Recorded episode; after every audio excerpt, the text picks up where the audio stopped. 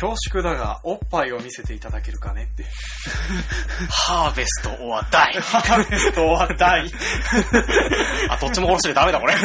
そうだね。レスキューどっちもレスキュー、レスキュー。まあそんな感じでね、あのー皆さんに分かりやすいバイオショックの、えー用語から始めたわけなんですけれどね。はいあのーね、あの、バイオショックはどれぐらいの人がやってるの？世バイ界オショ的ックは有名いや、じゃない？多分ね、世界的には有名。でも、ゲームとしてはい日本国内でやってる人はどのぐらいいるんだろうなって思ってはいるんだよね。いや、俺はあの、あれだよ。えっと、ひ平子の漫画を読んでる人はみんな結構いっぱいいると思うんだ。あー、そうだね。うん平子。あの、ドリフターズとヘルシング以外、うん、まあなんかほら、うんえっと、え、なんだっけ、え、イカレク。イカ略。イカ略はどのぐらい読んでるんだろうねいや、。書店に平積みされてたら買うでしょうね。買うか。買うよね。あの、ちなみにですね、我々が今話してるのは平野幸太先生とイカ略というか、えー、元正式タイトルは、あイカ略だえーえー合ってるか。うん。あれでもあの、元あの、進め声学電脳研究部の、確か、いや、違う違う。あ、違うんだ全然メンツが違う。あ、そっか。うん。あイカレクはイカレクで。イカ略はイカ略か。うんでもあの、あれだよね、あの、田中良太郎相当は、あの、すす、進めからずずっと出てるような気がするんだけれども。いや、そ そうまあねあの秘密結社を 組織したりしてないまあじゃん。そうだね。あの、モデルがあの人っていうだけなんだけれどもね。うんまああの、なんか平子先生のね、お友達だけで、はいがいっぱい出てきて、あの、フィクションの女の子、メガネ女の子と戯れる、うんえっ、と、いろいろとひどい、えー、と、ゲゲーマー側かなんかかな。かなんかに載ってたやってた。やつだね。。えっとうん、ゲームを紹介する漫画で、えっと、そうそう平子先生が好き勝手やってるようなやつなんだけど、そうそうどう見てそう。あの、なんかそれに話、えっと、バイオショックが、一応紹介、1話紹介されていた1ので話ね、はい。丸々だったっけ？なんか後半ちょろっとっていう風なね、あの、バイオショック面白いんだぞって言って、幼女も出るし、裸も出るよっていう、うん。裸も出るし、ね女の子も出るよ。女マスタードまみれだけど。マスタードまみれだけどねっていう。ね。まあそしてあの、大体鉄砲を持ってね、私の赤ちゃんとか言いながら。私の赤ちゃん で、ベビーカーの中に銃が入ってそうそうそうそうそう。そんな感じで襲ってくるっていうね。まあ大変ポップな。る。はい、大変ポップな。ポップなゲームでね、えー、なっておりますと。で、まあ今回はですね、そのバイオショックについて、うんえーと、まあ前半はやったことのない人に対してのおすすめ。はい。そして、えー後半はやった人に対しての、えーと、あれ面白かったよね、これ面白かったよね、トークをしようかなと思っております。いいんじゃないかなまあ、あの、基本的にね、あの、か、まあ、ネタバレみたいなものをしていく、あの、後半ではしていくつもりなんだけれども、うんまあ、あの、なんだろうね。このゲームの肝は基本的にあの、ネタバレのところというか、ああ、まあ、そうだね。そうだね。あの、まあ、あの、ゲームのシステム的なところのなんかあの、あの、なんていうの、ラプチャーを歩いている雰囲気を楽しむっていうのが一番肝だと思うんだよね。まあ、なんで、その辺のことなので、まあ、多分全部聞いたとしても、多分やってみても面白いかなと思うので、うんえーぜひぜひ聞いていただければと思います。というわけで、えっ、と、今回も参りましょう。マイナーブロス。はい、マイナーブロス。はい、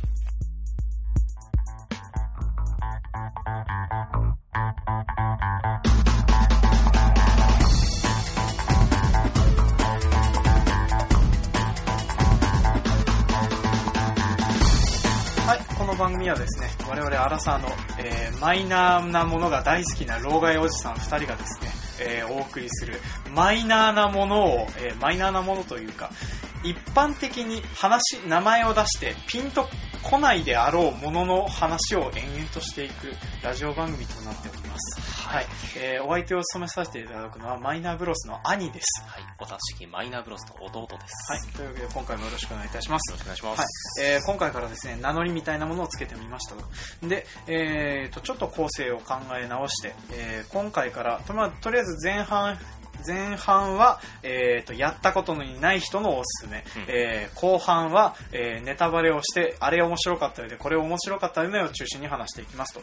で、えーまあ、このゲームどういうところが作っててどういう風なやつなんですか？っていう風なところをまず最初に話しちゃうと、まあ、このバイオショックというゲームはですね、今のところ1、2、インフィニットという3作出ておりますと。はい。で、えーそれぞれがですね、えー全部、あの、Xbox、えー、PlayStation 3、それとあと PC 版で全部出ていますね。で、まあ、あの、ローカライズをしている会社が違うので、例えばあの、バイオショックの1だけは、フルで日本語吹き替えになってたりしますけれども、バイオショックの2は日本語吹き替えがなかったりとか、あと、インフィニッあトはどうインフィニットは全部吹き替えです。あ、全部吹き替えなんだ。はいああ、そっちの方がやっぱいい、えーとブッカーはヒロシです、これぶあ、ヒロシなんだ。はいヒロシってことは、あの、ふ、なんだっけ、ふ藤原なんとかさん、名前出てこない。えっと、えーもしくはホランドです。あ、ホランドさん。はいあ、そうだね。うん、ホランドの声になってるんだね。あ、大変合ってるんじゃないでしょうかうん、。すげえよかねった。ま あ、で、まあ、あの、ゲームの質としてはね、基本的には FPS になりますと。はい。で、えっ、と、これであの、FPS って聞くとどうも対戦が中心になる印象はやっぱあるんだけれども、バイオショックはですね、全編通して、あの、比重が、シングルプレイヤーの方に比重が置いてあるゲームだったりはするんだよね。うんうんまあ、なので、一応あの、2から、あの、インフィニットもそうだっけ？対マルチプレイあったっけ？まあ、あるある。うん、で2からマルチプレイみたいなものもあるんだけれどもゲームの比重としては、えー、とラプチャーの中を一人で探索するというあの、まあ、そういう風なゲームになってますと、でバイオショックの12とそれとあとえー、と一応出してもいいのかな？だってあの DLC でもうそこの場所が出るっていう風なものが出てっちゃう。まあまあそうだね。出ちゃうから、えー、ワン、ツーと、えーはい。インフィニット、えー、全てにですね、共通するのが、ラプチャーという、えー海底に作られた都市がありますと。はい。で、舞台となる年代がですね、これ、いつだったっけ？えっとね、ろ1960年が、えーっと、あれだ、1。であそこから数年後ぐらいが2。?2 なんイで。ンフィニットはどの辺だ？うーんと、まあ、コロンビアとかだからね、うんどの辺だろうね。また別なでもあの、ラ時代の話だからね。でもあの、ラプチャーはまだ生きてる頃ラプチャーはある。あ、ってことはじゃあ、やっぱ1960年以前だと思う。た、だ、ただ、インフィニットは、うんえーっと、時空を行ったり来たりするので、なん必だとずしも、うんえーっと、同じ時代とは限らない。なんだと、うん、まあ、そうめんどくさいんですよ、インフィニット。そうね。そしてあの、今、インフィニットの重大なネタバレが入ったような気がするけど。タバレではない。あそうなんだあの、ヒロインの、えーと、最初から使ってる能力だから何も問題はない。あ、そうなんだ。じゃあ、まあ、そんな感じでね、えっ、と、とりあえず我々はですね、うんえっ、と、僕は1と2は深く心に刻み込まれてるんだけれども、はいインフィニットはやってないっていう状態で。まあまあインフィニットはね弟はそのインフィニットを最近やってて、うん1、2はうろ覚えっていう風な状況でお話しておりますと。はい。で、あとは、そうだな、これであの、面白いのがさ、うんえっ、と、まあ、これ元は前身がシステムショックっていう、はい。あの宇宙船を舞台にしたゲームだったそうなんだよね。へー。で、それはあの、まあ、あの、宇宙船の中を敵がランダムで出てくるっていう風な、うんうんうん。えっ、と、FPS になってて、で、それであの、まあ、前半は基本的に弾薬が手に入らない、武器が足りないで自利品になりながら、えー命かながら敵、敵からレンチを大事に持ちながら逃げ惑うっていう風なあゲームだったらしいその当時からレンチだったんですそうそうそう、その当時からレンレンチあったんだよね。えーデッドスペースみたいですそうそうそうそう。で、まあ、あの、そんな感じで、あの、バイオショックもその辺の精神的な移植として、うんうん。えっ、と、まあ、舞台は宇宙時代から、えー1960年のアメリカ、アメリカ、まあ、舞台はどっちかというと、あの、大西洋の真ん中っていうふうには言われてるんだけども、うんうん。ラプチャーを作った人が、その、1960年代の赤狩りから逃れてきたような人方、うんうん。の、えー科学者とか芸術家とかそういった人々が集まって私たちだけで理想の海底都市を作りましょうって言って、うん作った結果がご覧のありさまだよっていう風な状況になっているところに、えー主人公が不時着するところから始まるんだよね。でそれでその,、えーとまあ、その中はどうなってるかというとですね、まあ、基本的にですねそのラプチャー内での技術でスプライスという、うん。えーというなんかね超能力をインプラントで後付けでつけるっていう風な薬剤がね出回るんで出回ってるんでね。でそれであのまあそのラプチャーの中で、えーパイロキネシスとかテレキネシスとかおなじみの超能力とかあとはあの手から蜂を出すという気持ち悪い能力までね。そうそうそう。うん。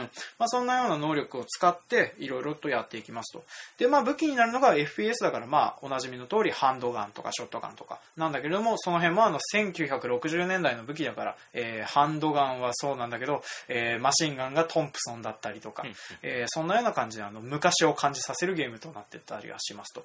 でそのラプチャーの中なんだけれどもラプチャーの中をうろついてる敵が3種類いる、まあ、敵っていうか、まあ、キャラクターが3種類いると。で一つがスプライサーっていうよくいるタイプの敵ね。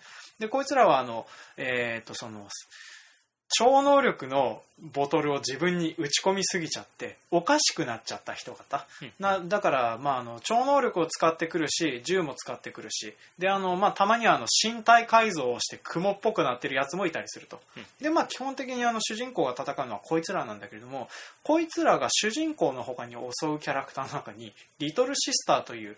えーみんなのアイドル。みんなのアイドルリトルシスターとそうそうラプチャーのアイドルがいますと。でこの子たちは何をしているかというと、まあ、あのラプチャーの死体にあの注射針を持ってるんだよねこの子たちね。で注射針を持ってて死体に注射針を刺してうーんと美味しい美味しいって言いながら血を飲むと。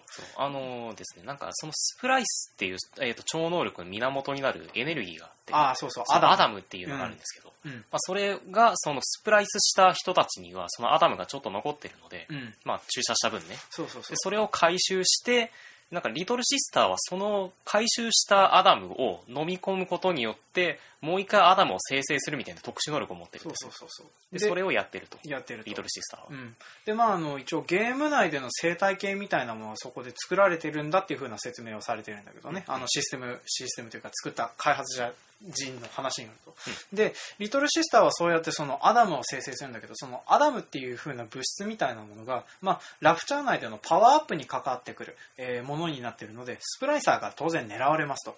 でリトルシスター自体にはそのラプチャーの中での戦闘能力は全くないんだけれどもリトルシスターにはですね常にビッグダディというはい。大きなブリキ人形みたいなやつがね付きまとってるんでね。みんなのダディビッグダディ。そうみんなのダディビッグダディ。もう超かっこいいよ。そう超かっこいいんですよ、うん。デザインが。で潜水服のごっついおごごっつい潜水服に、うん。あのドリルかリベットガンがついてそうるそうそうそうイメージ的にはねなんかあの武骨なドラえもんみたいな、そう武骨なドラえもんみたいそう。そう60年代のスチームパンク風のドラえもんなんだけど。喋らない動きが、えー、と鈍重うん。硬い強い、えー、と子供を守る。そうそうそうそう。超憧れる超憧れるなんかねかまあそいつらが一応そのリトルシスターを守ってますと、うんうん。であのまあ主人公はそのまあまあ、ゲームを進めていくうちにその、まあ、リトルシスターはそのもともとは人間でスプライサーみたいに自分の意志で改造をしたわけではないっていう、まあ、だから主人公の特殊能力としてそのリトルシスターを人間に戻すっていう風な技能があるんだよね、まあ、なんだけれども主人公もまあラプチャー内で生きていかないといけないのでそのそのなんていうの？アダムをその体から抜き取るっていう風なこともできたりはするっていう、うんうん。でまあだからあのリトルシスターををその助けるとまあその助ける助けてアダムを少量感謝としてもらうか、えーリトルシスターを殺してハーブ収穫そのアダムを収穫するかの二択はそのリトルシスターと会った時に選べるんだけれども、まあ、基本的にそれをするためには周りにいるスプライサーを殺しそして、えー一緒についているビッグダディを倒さないといけないんだけれどもまあ序盤のビッグダディの強いこと強いこと。そうですね、あのまあリスポンっていうか死んだらその、えー復活ポイントみたいなの復活して、うん。えーまあ、難易度にもよるんですけど一応ヒットポイント半分から、うんまあ、全快になったりで戻ったりするんですけど最初のビッグダディだと34回ぐらい死んでもようやく倒せるみたいそうそうそう。バランスの。あのね弾薬が足りなくてね、うん。当てても当てても死なないってなったりするからね。もう仕方ないからあの雷でショックで止めてレンチで殴るみたいな。そうそうそうそう。でまああの満足かっていう。一応あの環境を利用した戦い方みたいのもできるから、まあ、例えばあのビッグダディはあのあのなんだろう銃弾とか打撃には非常に強いんだけども電気に弱いとかっていう風なのがあるので、まあ、水歩いてるところを狙ってあの漏電させてビリビリさせてなんとか倒すとか、まあ、そういう風なことをしていろいろ戦ってであのその使ってるアイテムとか超能力とかその辺もねいろいろと応用が効くアイテムばっかりなんでそれをうまいこと使うっていうね。まあなんであのテレキネシス無双だったりうんするんだよね。だからえーっと割と世界観的にもすごいいいんだけど、うんあのちゃんと FPS のゲームとしてもすごい優れてるというかそうそうそう。あの左手で、うん。えーっと補助能力を使いながら、うん。えーっとめ右手でメイン武器の銃弾でダメージを与えるみたいなやつあーそうそうそうをうまくやっていくね。その説明が抜けてたけどね、うん。一応あの常にあの L トリガーみ、えー、とプレステ2だったら、うんうん。えー L2R2、はいえ L2R2 ー XBOX だったらあの左トリガー右トリガー、うんうん。であのーなんだっけな左トリガーの方が超能力右トリガーの方が銃っていう風な感じで、うまいことね両手を使い分けて戦えるっていうやつでやっててね。でまあそれであの、まあ、組み合わせていろんな戦略が楽しめるよっていううん。やつではあったりするんだけど、まあこの手のゲームにありがちなことなんだけど、まあ、後半に行くに行けばし行くに従ってねあのまあ資源に余裕が生まれてきて意外と何でもなっちご利用しでなんとかなっちゃうっていう風なところはまあ、うん。あったりはするんだけだどから割とあのそういうのなんかすごい大事だと思うんだけど、あのなんかさうん。えっと例えばバイオショックはその世界観とかさうんうん。あの何よりそのシナリオがすごいうん。いいゲームじゃない、まあそうだね。そう。だから、えっとそれを、えっとなんだ生かすために、うん。えっとゲーム部分を、えっと文句を言われない水準以上のものを作りつつかつ、うん。えっと誰がやっても誰がどんな風にやっても最終的には一応、えっあとエンディングまでたどり着くっていう。そう。あの、積まない程度にうんうん。難易度を調整できるみたいな。ああまあ確かにそんなとそう向ころはのそういうなんだろう、えっとゲーム部分をそこそこに抑えて、えっとシナリオの部分にめっちゃお金使ってるみたいな。のがすごいよろしいですね。確かにその辺はね感じるところだよね、うん。まああの一応まあ最近のゲームそのよっぽどでもない限り積むことそんなないとは思うけれども。まあね。まあねあのまあ一応非常にあのぬるぬるとそこまでさい最後までやっていけたりはするんだよねって思ってね、で一応ここまでは1の話をベースにしてたんだけれども、うん。例えばこれが2になると主人公はそのまあ1では、えー、と飛行機が不時海水に不時着して、うん。えーそこでそのラプチャーの中に迷い込んでしまった人という体になっている人が主人公だったりはするんだけれども、まあ、2では、えー、と生まれつきサブジェクトデルタという名前を与えられたビッグダディとしてあのえー、あの憧れのビッグダディさんに俺がなれるのかいって。そうそうそう。1をやった人間だとね、うん。思うんだよね。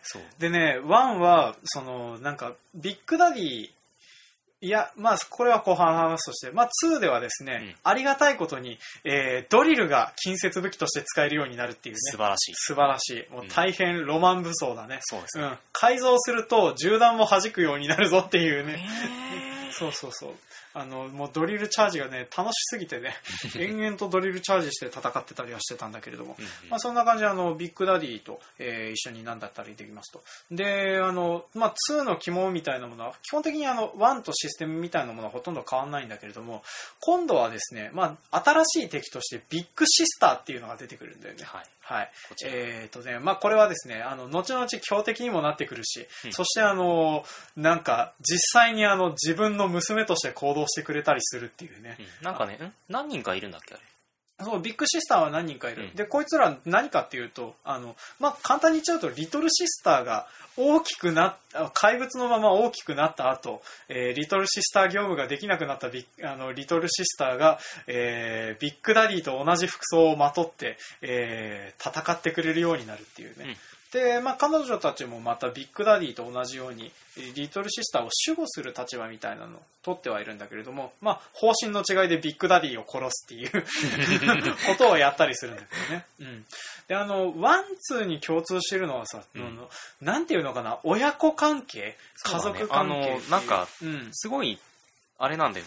さっきよく思うんだけどさ。うん、あの父と娘大好きだよね洋ゲーね。まあ洋ゲーはねやるたびに思うんだけど鉄板なんだよね鉄板なんだ。わ、うん。であのハリウハリウッドの映画でもそうなんだけど、父と子の話は必ずうん。あるんだよね、はい。でそれであの、まあ、例えばあの「スター・ウォーズ」の話なんかはもう完璧に父が子供子供が父を殺す話っていう。嘘だー。そうそうそうそう。であの基本的になんか何の評論か忘れたけどその映画は父親を殺すためにあるっていう。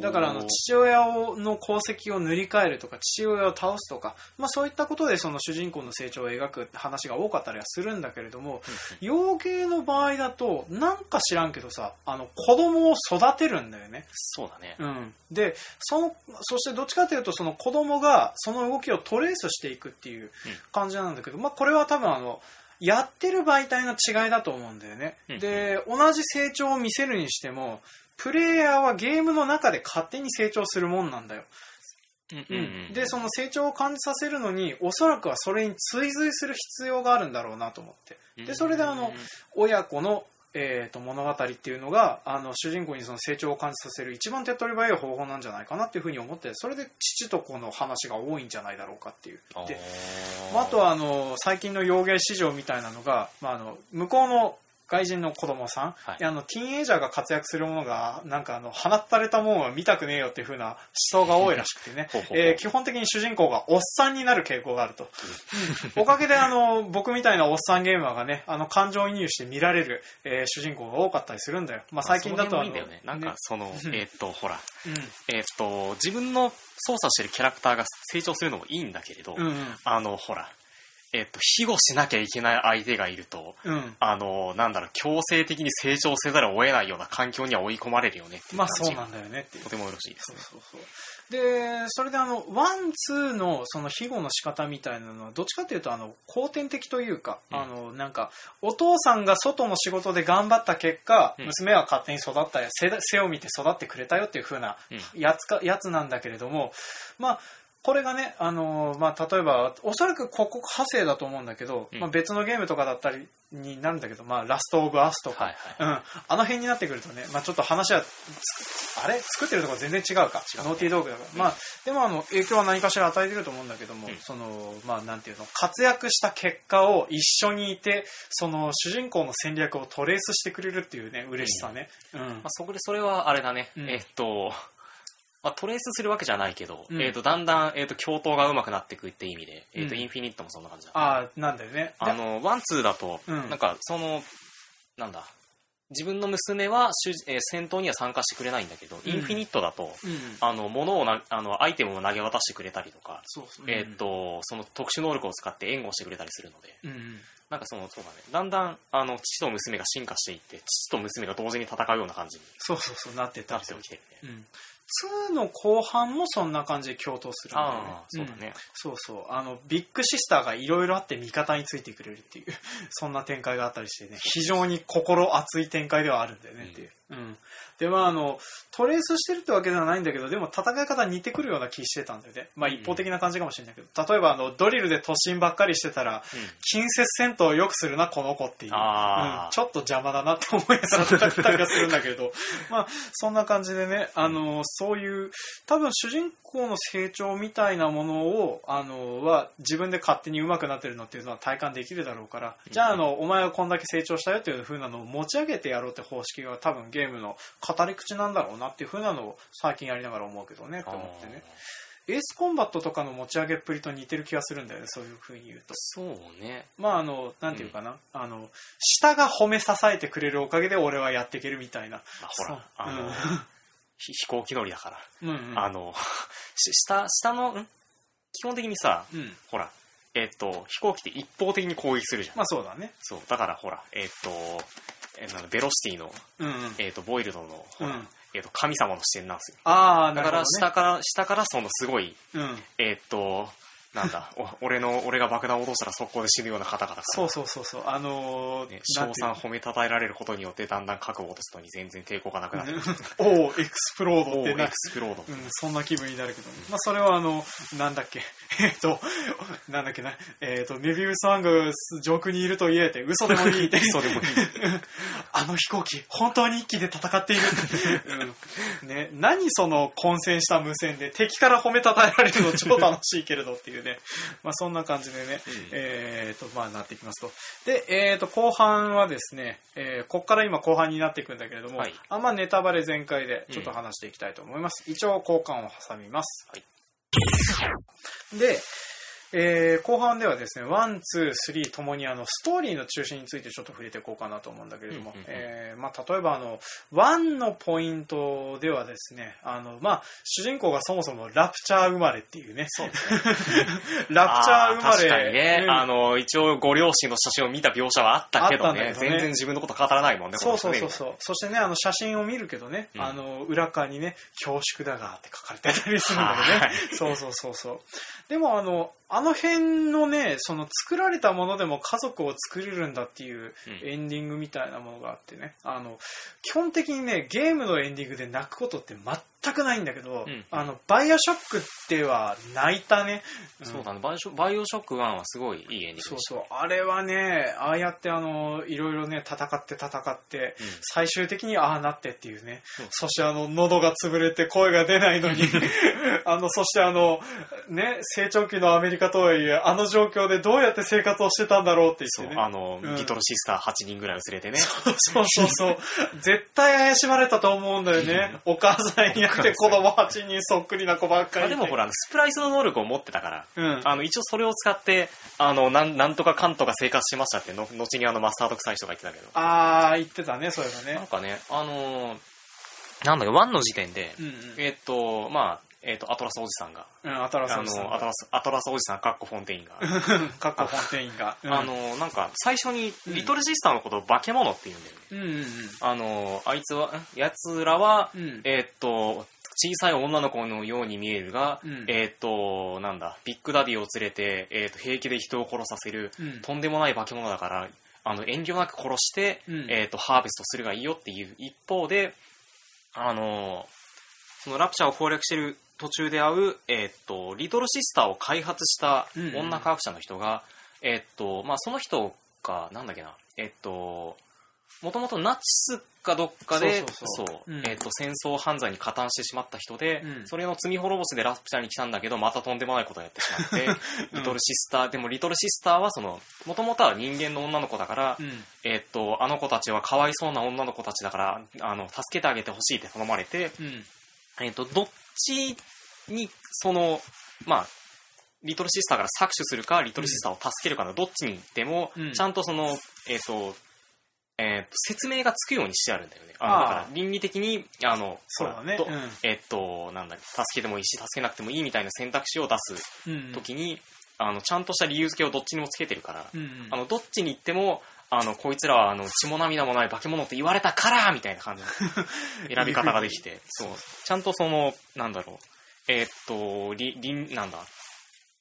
理で考えたら、うん。絶対搾取した方がいっぱいもらえるからいいんだけれど、うんうん。でものえーっとほらプレイヤーは、ね。えーっとジャックと,、えーっうと同一同一してるわけだから、うん。えーっと倫理的にちゃんとえーっとどっちがマシか、えーっと俺はどうしたいかみたいのを考えさせるみたいな選択肢を出す出すみたいなのがすごいなんかうまいなっていううか、まいよね。うんで、まあ、それがね、はっきり出てるのがインフィニットらしいんだよね。そうなんかなでもねあの、ワンツーがうんそのその選択肢の以下によってエンディングが変わるじゃん、まあそうだね。うんあの搾取しすぎれば、うんリトルシスターから嫌われるし、うん。えー、と2だと,、えー、と悪い方向にばっかり行ってたら娘がそれを真似するしみたいまあそうだね。な感じになるんだけど、うん。あのインフィニットだとエンディングが1個しかないんですよ、うん。うん。そうだからそれがあるからでもね、多分ね、行動の結果は反映されないっていう風な境地にたどり着いた結果だと思うんだよね、その話を聞くとね。あーとね、その、お前の倫理的な行動がどうかというよりは、うんお前のこやった行動が結果的に目的を果たしたんだから、それは結果は一つであるべきだっていう発想だと思うんだよね。うんただし、お前の知ってきたその過程はお前自身の胸に刻まれるのだっていう。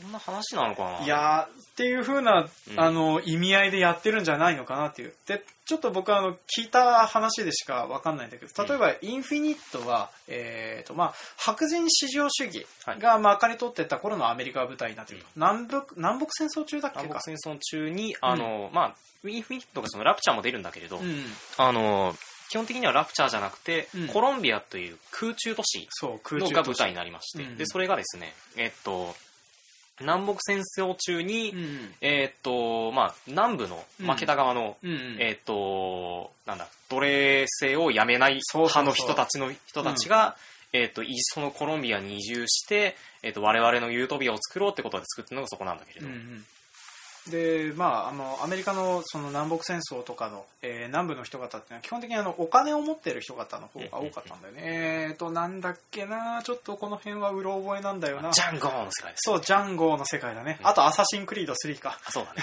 アサシンクリード3 はまああのあれなんだよね。あの解放側じゃなくてあのそのイギリスの側につくっていう珍しいなって思う。あああれはね、うん。南北戦争だからアサシンクリードは確かねあのえー南北戦争の北側の方にうん。テンプル騎士団がついてて、であの南部の方に、えー、とそのインディアンと白人の白人というかアサシン兄弟の血の入った、うん。えーコナー君がアサシン兄弟を立ち上げるって話だったっていう風な気してるよ。やってないけど。やってない。あ、そうだね。ね、であのアサシンクリードもうん。その辺で、まあ、その南北戦争とかも扱ってはいるんだけれどもそれでその南部の負けた人の側うん。で、まあ、あのいろいろとねひどいことを結構してんだよね、うん序盤で明らかになることだけど例えばあの、えー、とブッカーがうん。もともとそのなんだろうななんとか部隊、はい。えー、とこれはあのす村三枝先生のあのなんつったっけレッド。はい。っていう漫画がありますと、うん。えーどのぐらいの人がついてこれるのかな？あの仮面ライダースピリッツの三枝先生が、うんうん。えー前に書いてたレッドっていうね巨大な体の大きなインディアン人がうん白人と自分の部族を滅ぼした、えー白人部隊を殺して回るっていう話なんだけどね。ジャンゴージャンゴーって、ね、ヘイトソングという 憎しみの歌をうという名付けられたね、超巨大なリボルダーを う打って回るっていうね、漫画があってね。あの、それも結構好き、好きなんだけど、まあ、うんそんな感じであの、まあ、いろいろとそのひどいことをしてた部隊にブッカーがいたっていう話があるんだよね。うんうんうんで、その南部の方で、その、そういう風な部隊の虐殺については、うん。非常にあの、なんていうの、いい話として、はい。あの話されてるんだよね、うん。まあ、だからあの我々は白人がこの世で一番優等な種族であるから他の奴らなんかこんなような扱いしていいんだっていうかむしろ奴らが人権あると思ってるのがおかしいに違いないっていうふうなそう思ってると。でそんな感じであのインフィニットだと、まあ、例えばあのいろいろあってヒロインと逃げてる時に助けてかくまってもらった家の中で、えーとまあ、助けてありがとうって思ってその下に行くと、まあ、ひどく虐待を受けている黒人奴隷の皆さんがいらっしゃるっていう風な状況があったりすると。でこれを見てどう思うっていう。奴らひどいやつだからその助けてくれたけどそれはそれこれはこれとしてこいつら罰した方がいいんじゃないだろうかっていう風に思わせてくれるっていうね。そこもちょっと若干の選択肢が。そうそうそう。まあ、別にそれで何かしたからって後が変わるわけじゃないんだけど。ないんだけど胸くそ悪いからぶっ殺そうかなみたいな。そんな気にさせてくれる助けてありがとう。助けてくれてありがとう。でも締めにしようかな。そうそうそうそう。うん、あんた、あなた方は確かにいいやつかもしれないけど、でもこれはこれ、それはそれだよねっていうね。で、それをね、主人公に選ばせて、特に後が変わらないっていう。うんで、多分ね、あの、途中途中でリリトルシスターを救う救わないの選択肢にしても、あの、報酬がやっぱり与えられるんだよね、どっちにしても。うんうん例えば、 one の、えっ、と、その、リトルシスターをハーベストしたりしなかったりすると、ハーベストするとアダムはたくさんもらえるけども、えっ、と、それだけじゃない。うんなんだけど、レスキューすると、ちょっとしかアダムもらえないんだけれど、その代わり、リトルシスターがプレゼントをくれるんだよね。まあだからあの、プラスミドっていう超能力のうちの一つで、あの、ビッグダディを仲間にするとかっていうね、かなり便利なプラスミドをくれたりするから、だからあの、なんか報酬で釣られてる感じはするっていう。うんで、あの、結局のところレスキューをしていった方が、アダムの総量みたいなのは多かったりするっていうう。ん。うん、のを後からやってて気づいたりするのでそれで報酬で釣られてる面があるからそれが関わらない状況で人はどちらを選ぶのかっていう風なのを問うたのがインフィニットだなっていう風なのを話に聞いてては思ってたりはしてたんでね。うーん、そうかな。そうじゃないかな。ないかなうんまあいねその辺はね結局僕はインフィニットやってないからね何とも言えないんだけどね。うん。でまああとはあの話してないことといえばあのあれかラプチャーの後半の部分とかかな。はい。ワン、2はね、ストーリー的に弱い部分があるんでね、ほとんど1のトレースだからね、うん話はね。だからあの2はちょっと置いとくんだけれども、1ではですね、まあ、例えばあの一応ゲームの開発陣曰く、えープレイヤーに対する最大の侮辱と言われるシーンがあるんだよね。そう。で、それは何かっていうと、まああの、1やった方々ならわかるとは思うんだけど、まあさっきから僕は恐縮だがっていうふうに言ってますね。はいで、まあこれがあの、主人公を操るキーワードだったりするんだよね。はいはいうん。そう。で、英語だと、shall we っていう、うんあの、なんかあの、なんとかしてくれませんかっていうふうなことを言うんだけれども、うんその shall we をつけた言葉を聞くと、その後に続く言葉の行動をトレースしないといけないっていう。だからあの主人公はその、えー、と一応僕らずっと一人称視点でゲームをやってるんだけれども、そのシャルウィーなんなんとかっていうふうに言われたことを行動をしちゃうんだよねっていう。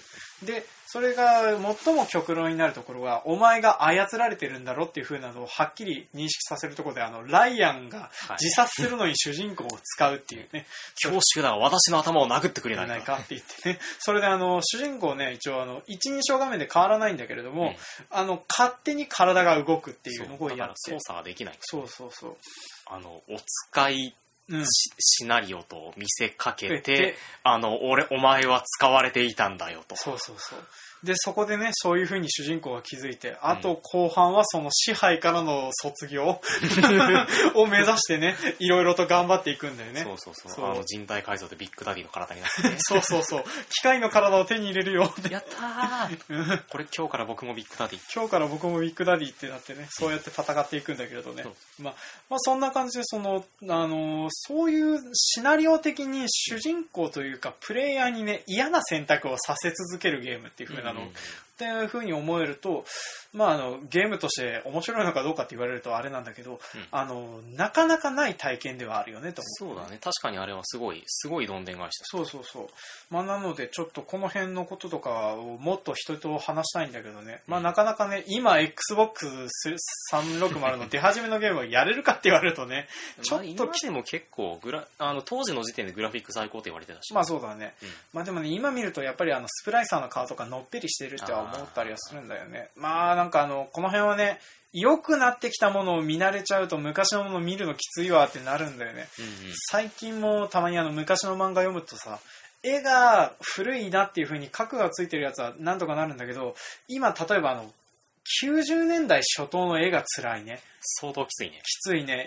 漫画として読むのがね嫌だなって思うようなレベルできついっていう風な感じになってるから。ちょっと前にさ、うん。えっと、まあちょっと人に勧められて、うんえっとね、8 80年代序盤ぐらいのうん少女漫画調の、うん。まあでも少女漫画雑誌に載ってなかったようなうん。漫画を読む機会がありまして、で、まあそちらの方がすごい、うん。あの、まあいい話で、うん。で、それがですね、その、えっ、と、なんだっけ、えっ、と、赤松健がやってる、うん。あの、アーカイブサイト。あーあとジェイコミ。そう、J コミ。J あの、著作権を、うん。まあ、渡しますようで、えーとうん。古い漫画を載せているところなんだけど、まあ、うん。そこであったんで、うん。まあ、チラッと見てすげえいい話だなと思って、うん。で、欲しいなと思って、うん。あの、探したら、あの、うん。新版があったんですよ。そのうんリメイク版みたいなやつ。うん。で、そっちの方を買ったら、うん。絵柄が、うん。えーと加筆されてて、で、その加筆が、あの、その当時の超今風なやつで、いやー、あのね、90年代の画風っていうとね、はいあの、なんていうの、あの、病気なのその目っていうぐらいの大きさとね、うんあと、ほっぺたがやたらトロンとしてるっていうね。あの、脳勃起してるやつね。そうそうそうそう、脳がでかいっていうね。うん。まあ、それで、かつ、その、後ろの、え、あの何、うん背景がうん。加筆されてないもんだから、うん。うわー、すげえ浮いてるってなって、ちょっとがっかりした感じになりました。あーまあ確かに今その90年代頃の、うん。あの、そういう超今風な、うん。あの、絵で描かれたもので、いいものがあるよって言われてもなかなか見づらい感じがあるね。まあそうなんだよね。まあだからちょっとね、今、多分今がギリギリなんだよね。うんうんで、多分安くなってるから聞いていただいたら即やってもらえれば、あのまあな、まだやれるかなと思うんだけれど、うんでもこれが多分プレステ4とか、は XBOX の新しいやつうんが出始めてしばらく経った後だと、まあやる気しないゲームだとは思うんだよね。そうだね、うんきっとね。まあ、でもその頃になったら下手したらあの XBOX ライブ的なので配信される可能性はあるんだけれどもまあでもねリマスターされないときついだろうなっていう風な感じなので、まあ、ちょっと、ね、ネタバレもしといて、うんえーやってもらうというのもどうかとは思うんだけれども、うんまああのまあ、そんな感じでご紹介となりましたと。はい、じゃあ今回は、えーいい時間なのでこの辺で締めたいと思います。というわけで今回はバイオショックのお話でした。はい。はい。はい、今回も聞いてくださいましてありがとうございました。ありがとうございました。はい、当番組では感想、コメントを募集しております。えーと、ニコニコ動画の方のコメントはですね、多分怖くて見れないので、えーしばらく経ってからレスをするような形になります。で、まあ、なのでちょっと今、メールアドレスもツイッターアカウントも何も作ってない状態なので何にも言えないんですけれども、えーそちらの方がおそらく番組、あの、検索したら出てくるような状況になっていると思いますので、そちらの方にコメントいただけると嬉しいです。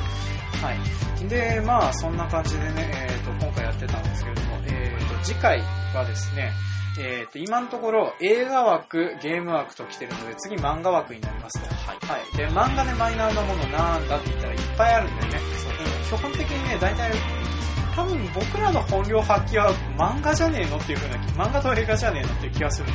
えーいよいよ本領発揮の漫画になるんですけど、じゃあ、えっ、と、とりあえず初回はですね、一応今のところ予定しているのが、ブラックサットっていう、はい、えーバンドデシネになります。漫画っていう、ね、アメコミも漫画です。あまあ、アメコミも漫画ですね。えーバンドデシネの漫画ですと。で、ブラックサットという、えー、と漫画を取り扱いますと。ちなみにバンドデシネとは、バンドデシネとはですね、はいあのフランス語で、えー劇画っていうのかな、うん、と動きのある絵みたいなそのような意味だったりはするんだけれどもあのーまあ有名なところとかだと、あのーとりあえず、えっ、とね、大友克洋さんはい。あの人に多大な影響を与えてる人で、えーと、名前が出てこない。エンキビガルでもないし、なんだっけな、アレクサンドル・ホロドロスキーでもないしね、なんだっけな、まあ、アンカルとか、そういう風なね、はいはい。絵を描いてる人方が今いっぱいいるんだと。うんで、その人方のやつが、ちょろとりあえずね、大友克洋に非常に影響を受けてまして、で、あの、まあ、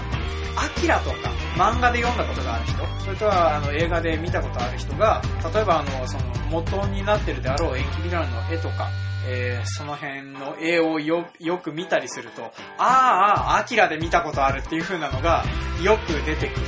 まあそんな感じの影響はたくさんします。